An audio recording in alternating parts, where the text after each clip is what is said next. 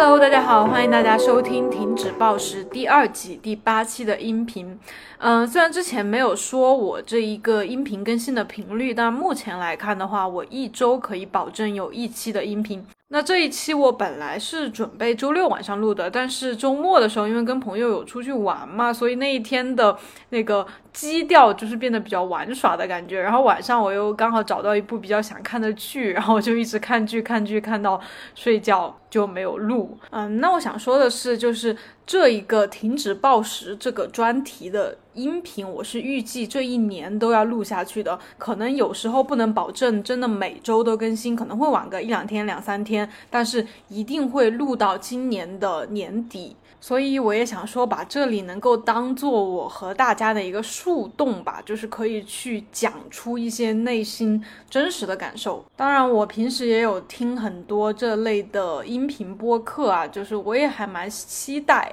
啊，希望期待吧，就是以后会有一种呃，可以和大家面对面的进行这种聊天的这种，就是看之后会有没有机会有这样的形式啦。好。那我呢？最近一周吧，主要就是出去玩了三天，然后回来又休整了几天。体重上来说的话，就是和之前差不多，就这一周多体重没有什么变化，刚刚下六十。然后关于最近减肥的感受，或者是这次旅行出去的感受，我在那个视频和我的那个文字图文的那种分享，在微博、B 站都有同步，就是你们可以看到。那我这里还想在。啰嗦吧，重复的再去强调一个，嗯，感触还蛮大的一个点，就是最近这几个月的这种经历吧，主要是关于长胖了，然后减肥这件事情，我越来越觉得“塞翁失马，焉知非福”这句话特别特别有智慧。我是在前两周吧，因为我有在听那个《道德经》的解说，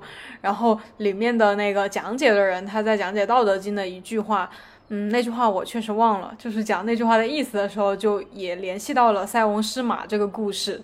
其实这个故事应该是在小学左右的时候的课文吧，我不太记得，反正应该是比较小的时候。就是小的时候听到这个故事，只是觉得很有道理，很神奇，然后可能会有觉得是不是为了讲这个道理而编的这么一个故事。然后再次听到的时候，我觉得就是我自己的人生吧，就有很多相似的地方和这个塞翁，所以请允许我就是跟你们再把这个故事重复一遍，然后你们可以一边听一边去回想一些自己过去的一些事情、一些经历。嗯，就是从前吧，在靠近边境的那个地方住了一个人，然后我们叫他塞翁。就是他家呀，不是很有钱，可能就只有一匹马。然后那匹马呢，就无缘无故的就跑出了边境，跑到了那个胡人住的地方。那马肯定就。拿不回来了嘛，因为他们不能越过那个边境。然后周围的邻居可能听到了这个事情，就过来就是慰问他嘛，就是说，哎呀，这真的是太惨了，就是你们家真的是 屋漏偏逢连夜雨，本来又不是很有钱，然后那个马还丢了。但是那个塞翁他就说。嗯，这怎么就不能算是一件好事呢？可能是一件好事。然后过了几个月吧，他跑了的那匹马，他就自己回来了，并且把那边的胡人的马带回来了几匹，就是那的马是好马呀。然后那些邻居又来说：“哇，你真的是走运哎，这么好的事情，就丢了一匹马，回来了这么多马。”然后那个塞翁他就说：“这也可能是一件坏事哦。”结果过不了多久，就他的儿子再去驯服、再去骑那几匹新跑来的马的时候嘛，就从马上掉下来，就把腿给摔断了。就是一个年纪轻轻的那个男男孩，还没有还没有结婚，然后就变成一个残废了，真的是太惨了。然后那些邻居又来了，又说：“哇，你真的是太惨了，什么什么，好不容易峰回路转，结果家又家里又发生那么不幸的事情。”好了，塞翁又说：“这怎么？”就不可能是一件好事呢，可能它会变成一件好事。好，结果过了一阵子呢，那个就是胡人嘛，他就入侵了那个边境的那个地带。好，就只有把那些抓壮丁嘛，就把这些年轻的男的就征征兵去打仗。哦，那肯定就很多人都死掉了嘛。但是他儿子由于就是腿断了，所以他就不用去当兵，那就躲过了一劫。虽然就是腿断了，但是至少人活着啊，是吧？就是还是一件挺好的事情的。确实，虽然我也不算活了很久，也没有说经历过特别的多的大风大浪，但是我确实觉得，呃，一件我们看上去觉得比较好的事情，它真的不一定就是会一直好下去，它可能会有逆转。然后一件我们可能觉得特别糟糕的事情，其实未必它就是一件完全的坏事。这一切都取决于我们怎么去看待。就是反正我觉得我在过去的这些年里面吧，就是可能有一件比较好的事情，比如我取得了什么成就，达到了什么目标，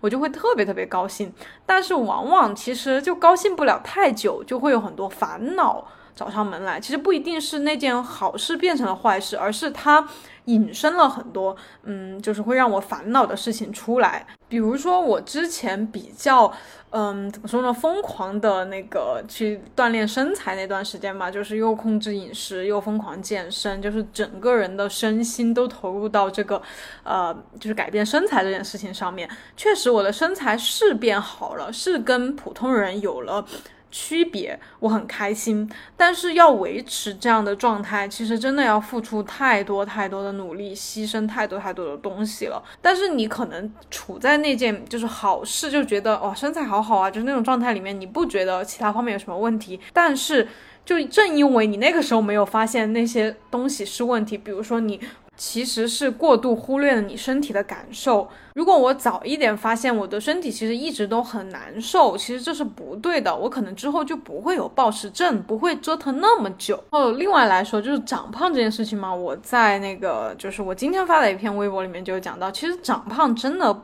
就大家可能觉得肯定是一件坏事啊，长胖哎，谁想长胖？所以我之前长胖了，我就会。对，就是会很快的开始节食，然后开始疯狂运动，然后，然后又受不了，然后开始暴食，就一直都是节食暴食，节食暴食这样的悠悠球这种感觉。然后今年吧，就是你们也知道，就我之前长胖了，然后开始减肥。其实我也并没有特别的领悟到这个道理，我只是知道我不能再很快速的去减肥了，然后就慢慢减嘛。然后这次出去玩呢，我就。特别的感受到长胖确实是有好的一面，就是一方面吧，我确实感觉到我的基础代谢是绝对的提升了，因为我这次出去明显吃了很多的东西，就是那些什么烧烤啊，什么各种那种糕点，你知道的菠萝包啊，什么还有那种老式的糕点，应该就是碳水和糖特别多，然后油也特别多的东西，而且我还连续就是两三天都吃了宵夜，嗯，对，但是体重竟然只长了两斤。就是两斤，虽然也不算少吧，但是在我的概念里，我觉得就是这样出去玩了一趟，这样放纵的吃，然后也没怎么运动，然后休息的也不好啊，就是应该会胖的更多一些。除了就是只长了两斤之外，我竟然在回来的一天，就是只过了一天，我的体重竟然就回去了，这两斤就下去了。我觉得很神奇哦，关键的不是两斤就下去了，而是我并没有节食，两斤就下去了。我还是就是说正常的吃三餐和呃出去之前吃的是一样的，没有说什么今天晚上就不吃了，今天饿一天嘛，就什么液体断食只喝水，就没有搞这些乱七八糟的，就是正常吃了三餐，然后还吃了一些小零食，并且也没有怎么疯狂有氧。第一天我还没怎么做有氧，就只是去力量训练了一下。所以我就觉得，嗯，怎么说呢？就觉得还挺好的。就是比起原来那种，啊，虽然是瘦一些，是比现在瘦一些，但是每天都提心吊胆的，然后一稍微吃多就胖好多斤，然后只能去勒紧裤腰带饿自己挨饿，然后瘦下去，就是一直都比较痛苦的状态，吃也吃不好，然后挨饿的时候又特别痛苦。然后现在呢，吃的时候也可以开心的吃，然后吃完了也不用做个啥，体重也降下去了，就。嗯，怎么会这样？觉得特别开心的感觉。然后另外就是因为长胖，肯定是因为吃的比较多嘛，所以去年就是这几个月我都吃的比较好。其实我对很多东西的那个食欲啊，其实不是很高。就是嗯，虽然这是吃的是多吧，但是真的没有以往出去旅行吃的多。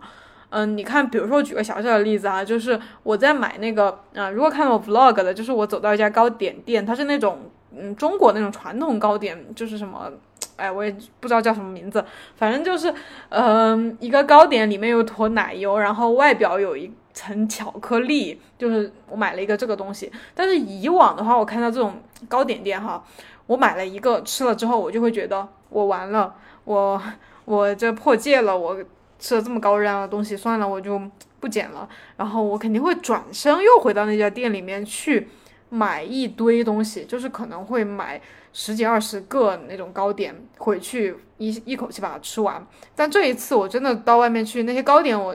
因为没吃过嘛，所以我还是想吃的，但是没有那种病态的欲望，就是我吃了一个之后。而且那个我还没吃完啊，虽然视频里面 没有拍，就是我没有吃完，因为我觉得有点腻。哎，我不知道你们懂不懂那种感觉，就有一种自己终于是回到一个正常人的感觉，那种感动的感觉。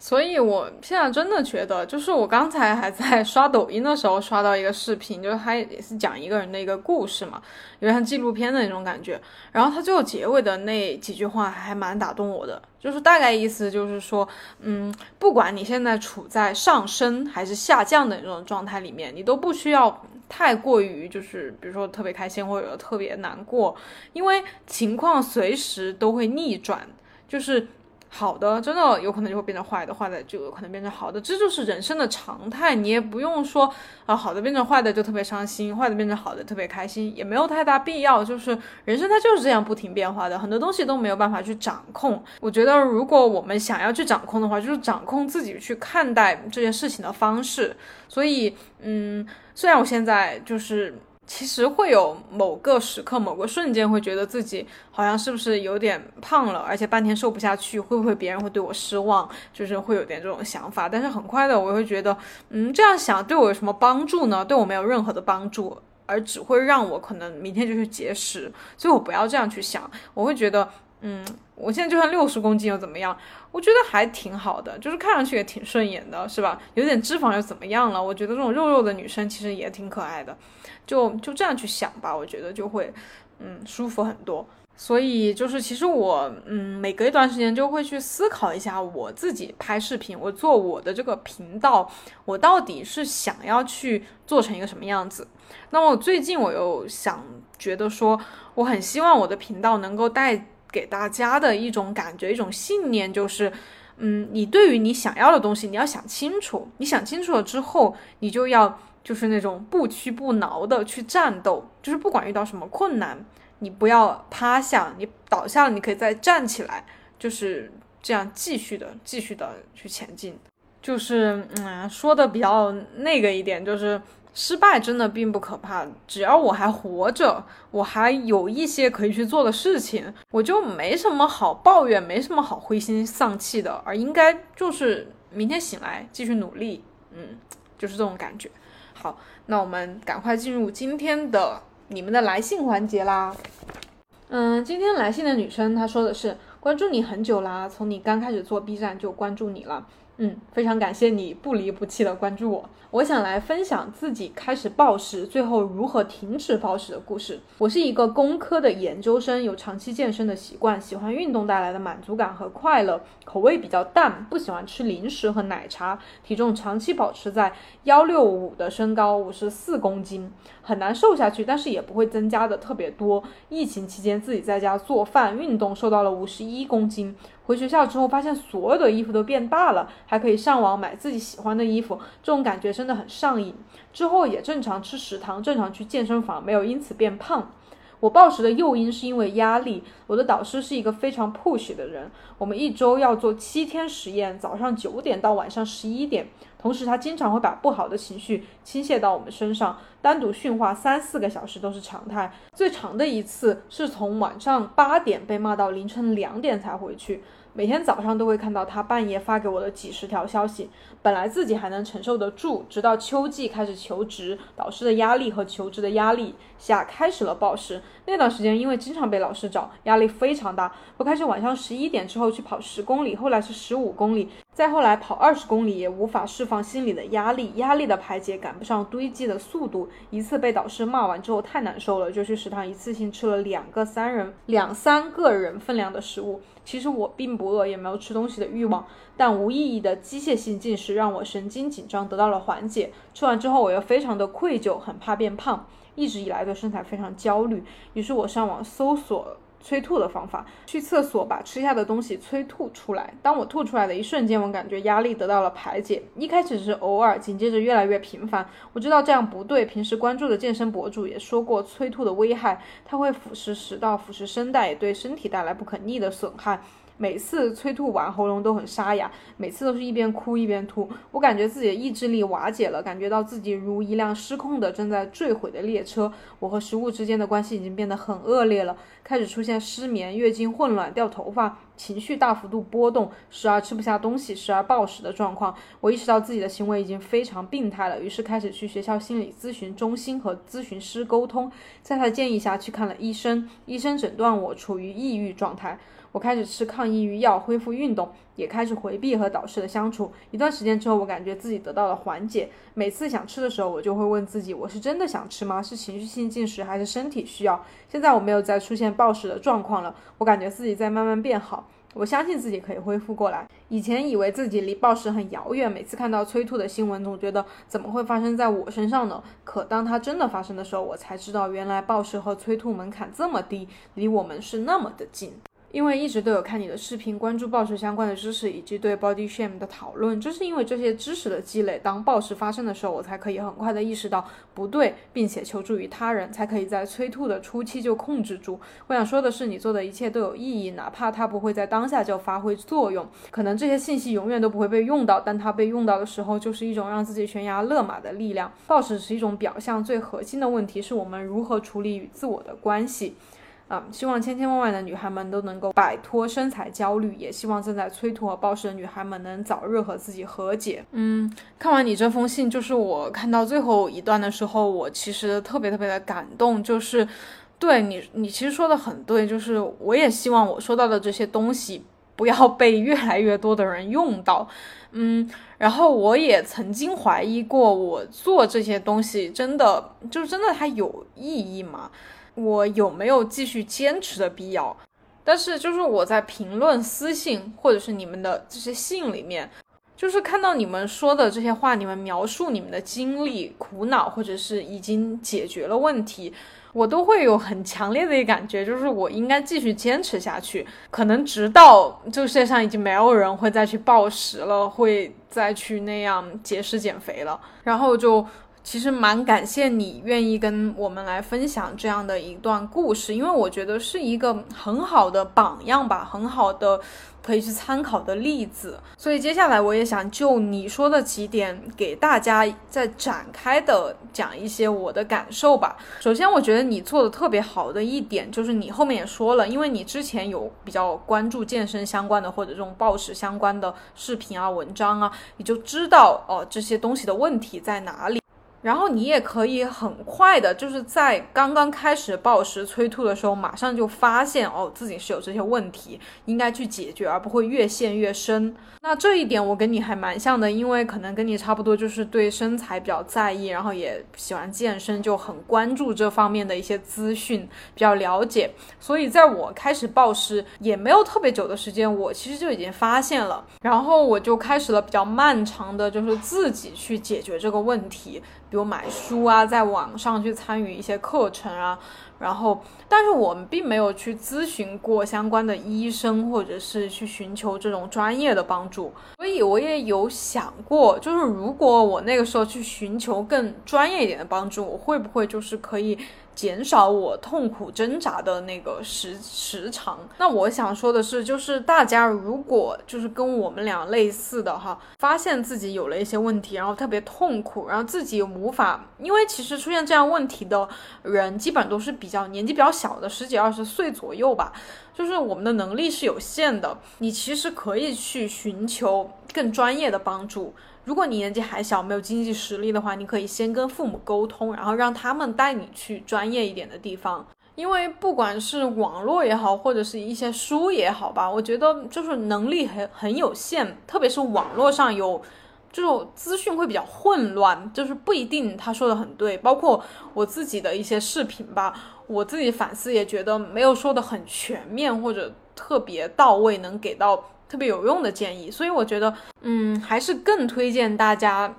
去找专业一点的人的帮助。但是呢。我又想分享我自己去解决这个问题的过程中，我觉得比较核心的问题，其实跟就是今天来信的这个女生她也说到的，就是我们和自我的关系其实是核心的一个问题。那这个问题其实是很复杂的一个问题，我觉得我在就是。嗯，都不说关注的网上的一些人的文章啊，或者微博啊，就是看很多很多。然后书，我觉得小说也看了一二十本相关的书，我都没有完全的把这件事情给理得很清楚。就是，嗯，因为我之前也推荐了很多书嘛，就希望大家去看。然后我也怕就是听到这个音频的人，嗯，你没有听过我之前的音频，我这里再。嗯，比较快的推荐一下，我觉得，呃，你可以先去看一些心理学方面的书，就是而且它比较好读的那种，不要去看那些什么梦的解析啊，就是那种 太专业的。你可以先从那种简单易读一点的开始，比如我觉得武志红的可以去看，就是武功的武，志向志，红色的红，嗯，他是一个很有名的心理学家，然后他的书都可以看一下。还有一个叫李雪。就是那个赵钱孙李的李下雪的雪，他的书也都可以看一下。嗯，这个这两个人的书你看了之后，你就可以往往稍微就是正念呀，或者呃专业一点的心理学方面的书籍去看。比如说我最近在看的就是《当下的力量》，还有一本叫《新世界》。就是这些书，大家可以先看一下。如果你感兴趣，我相信你在看这些书的时候，应该就可以发现一些更好，就是更深一点讲这方面东西的书，你就可以慢慢的去了解。但是如果要让我用我现在的理解来解释一下，就是我和自我的这样一个关系的问题哈，我也简单的说一下吧。嗯，就是大家也听过嘛，就是有有一个概念关于人格结构的概念，就是说，呃，先会有一个本我。本我呢？他说的就是最根本的我，你们可以理解为就是潜意识的那个状态，就是一种无意识的领域的那个我。你其实平时不一定能够感受到这个这个我的存在啊，这个是本我。好，然后第二个就是自我，自我就是你能够意识到的那个自己。比如说，你觉得你内向，觉得你比较。害羞，然后你喜欢艺术，喜欢文学，你喜欢小狗，然后你不想结婚，就是你的那个能够感觉到、能够知道的那个自己。那这个东西呢，其实是我们在成长过程中，然后包括我们想要去适应这个社会、适应周围的人，慢慢形成的一个东西。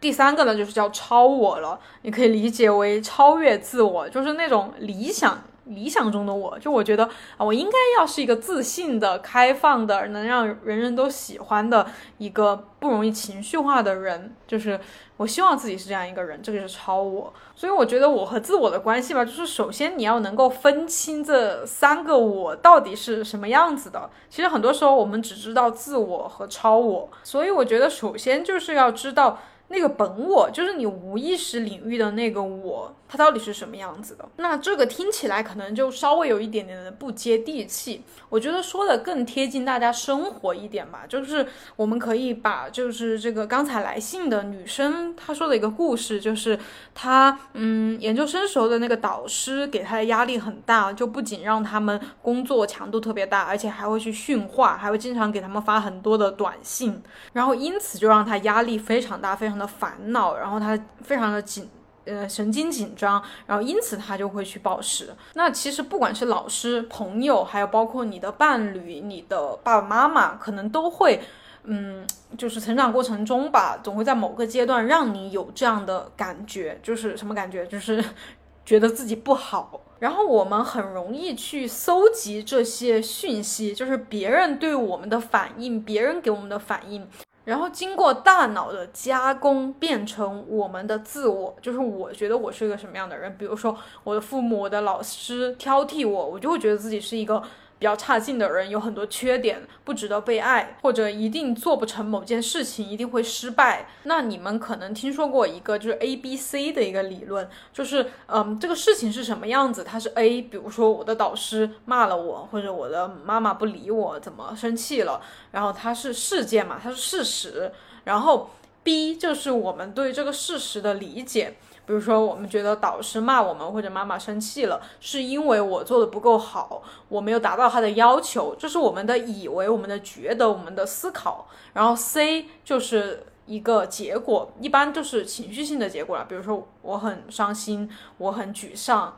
我很压力大，我我要去暴食，这些都是结果。所以，我们可能很多人都会觉得是 A，就是那个事情，比如导师或者是父母他们做的那件事情，然后直接导致了 C，让我压力大，让我去暴食。但其实关键的是 B。就是我们对这件事情的理解，你是把它理解为啊，这个是针对你的，是因为你有什么问题，然后才会有这件事情，都是你的原因。因为其实我们都很容易自我归因嘛。然后因为你这么去想呢，就导致了 C。所以要解决的并不是 A。比如说很多人就会去觉得啊，我怎么才能让导师不骂我？我会去逃避，或者我怎么去讨好他，或者怎么之类的吧哈。然后解决不了，那没办法了，那我只能去。做 C 就是我只能去沮丧，我只能去伤心，我只能去暴食。但是其实这个问题就可以解决的，那就是从 B 去解决。比如说导师这么说我，我并不要把它转化为压力。我们要去想，比如说这件事情，我们从局外人的这个角度就可以很好的去理解嘛。明明就是那个导师的问题，是吧？导师是一个很严厉的人，而且我怀疑他可能也有一些嗯。情绪管理方面的问题，不然他干嘛要给他的这个学生这么大的压力呢？要去训话呢？要把别人骂几个小时呢？我觉得这不是一个正常人可以做出来的事情。那既然完全都是那个导师的问题，我为什么要拿一些事情来惩罚我自己呢？我为什么要感到不开心呢？总之就是不要让别人的行为影响到你对自己的判断。如果我们能做到就是分得很清的话，我们就能更好的去认识自己。你就会觉得啊，其实我最近做的已经。足够好了，我已经做到了我应该做的。那他要来这样去评价我，那是他的事情。就是我觉得本我和自我的这个区分是还蛮难的，但是你如果能做到区分的话，那你和。自我的这个关系就会得到缓和，因为自我更多的是来源于成长过程中我们和周围的环境这样去适应形成的一个东西，它并不是真正的最根本的我，就是很多东西我是被压抑了、被扭曲了，我要去找到那个真实的自己。然后就是这个过程吧，我觉得大家也不要把它想的，就是说，哦，可以很快的做到。我觉得可能是一个我们一生的一个。一个功课吧，就是我们可能就要花一辈子的时间在这件事情上，所以也不需要着急。嗯，我再举个我自己的例子吧，就是我是一个博主嘛，我其实经常会收到很多的评论，就比如我可能这段时间我的状态其实不太稳定哈，就是我可能很多的时候在分享关于暴食、关于节食减肥的错误这样的视频这样的内容，然后但是我自己可能。就是因为各种压力吧，或者说我其实就要经历这样一段阶段，我可能暴食出现了一点点的反复，但是我没有回到暴食症的那个时候。然后，呃，就是也出现了一些，嗯，比较限制性的饮饮食吧，就是为了减肥，就是限制的过多了，但我自己不知道。然后，其实我的初衷一直都没怎么变吧，我一直蛮希望把自己比较真实的一些想法和状态展现出来。所以，其实我把我的这个状态，我还是继续拍成了视频给大家，然后就造成了一些人的，嗯，误解吧，或者怎么的。然后他们就会来对我进行一些评论。其实我觉得你去评论我、议论我，我觉得没有什么。你对这件事情，但是有些人他可能就会攻击我嘛，就是会说一些难听的话。那放在以前的话，我看到别人就是对我说一些难听的话，这样呃评价我，我其实会当真，我就会觉得啊，我就是他们说的那样差劲的人。我简直太失败了，我就是一个一无是处、没用的人。然后我如果把别人对我的这个评价当成就是我自己的话，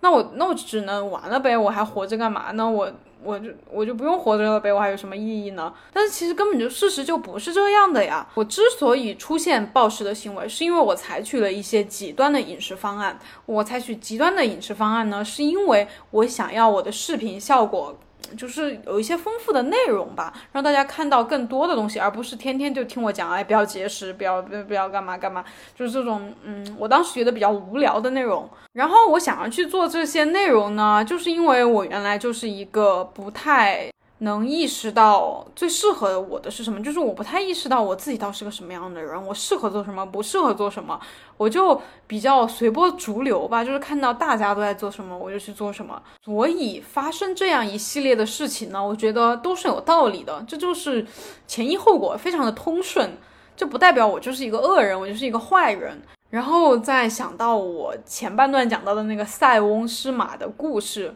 然后我现在觉得确实也是塞翁失马焉知非福。如果没有发生这样一段就是我比较挣扎、比较反复的状态的话，我无法像现在这样。呃，虽然我现在不是说活得很明白，但是我觉得我是在朝着一个比较明白的道路上走去，没有说再去。活成一个根本就不是我的样子，去假装成一个不是我的人。嗯，对，说了这么多哈，就是其实一直在说一点，就是要去理清你和自我的关系，你和自己的关系，其实也就是接受自己的一个过程。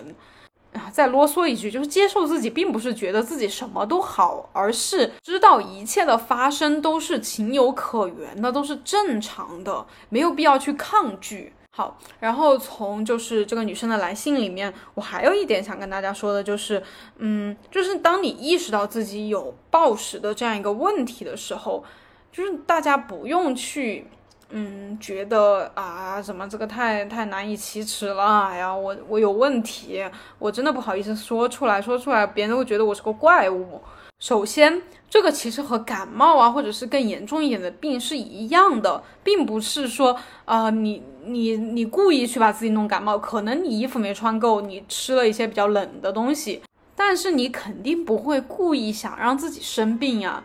对不对？这也是就是没有办法的事情，但已经发生了，还能怎么办呢？我们应该积极的去，就是让它好转过来。然后就是像暴食症、进食障碍这一类的，其实很多跟心理相关嘛。然后可能很多人会觉得，就是我的心理不正常，就是我自己，呃，可能就是思考的方式错误了，我我才形成这样一个问题，怎么怎么的。但其实吧，我觉得，嗯，很大程度上。是这个社会或者是你处的环境的问题。然后我这么说哈，不是想说让大家去甩锅，或者觉得哎呀这不是我的问题，都是别人的问题，不是这个意思。是因为就是有这个问题的人会特别集中的去，就是那个注意力会觉得全部都是自己的问题，然后别人为什么没有这个问题，只有自己有这个问题。但是我想告诉你的是，真不是，就是我们这一类人的性格可能都是属于那种。嗯，一方面就是会比较能够体会别人的感受，然后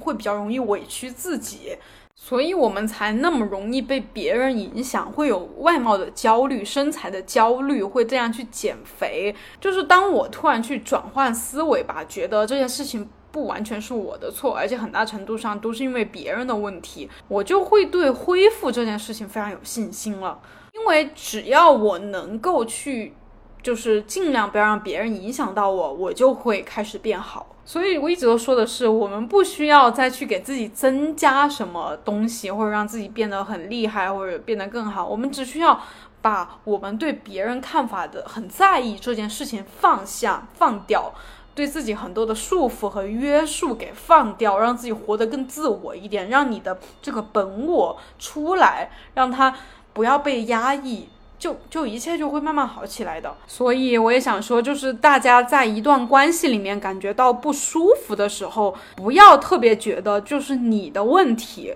也不要说特别去烦恼，你就尽量想办法去远离这个人。哪怕这个人是你的父母，是你的亲生兄弟姐妹，或者是你特别特别好的朋友，或者是你的伴侣，你都要去远离他。如果沟通不了，就去远离他，因为你的感受对于你来说才是最重要的，你才是最重要的，而不是别人。别人是什么，管我屁事，对吧？好的，感谢大家能够听到这里，听我就是感觉东扯西扯啊，也不知道能够给到大家多少的帮助。嗯，反正我就是会继续坚持下去的，也希望就是每个周末左右的时间，大家都在这个我的频道这里来收听我新一期的音频。那今天的音频就是这样啦，我们下一期再见，拜拜。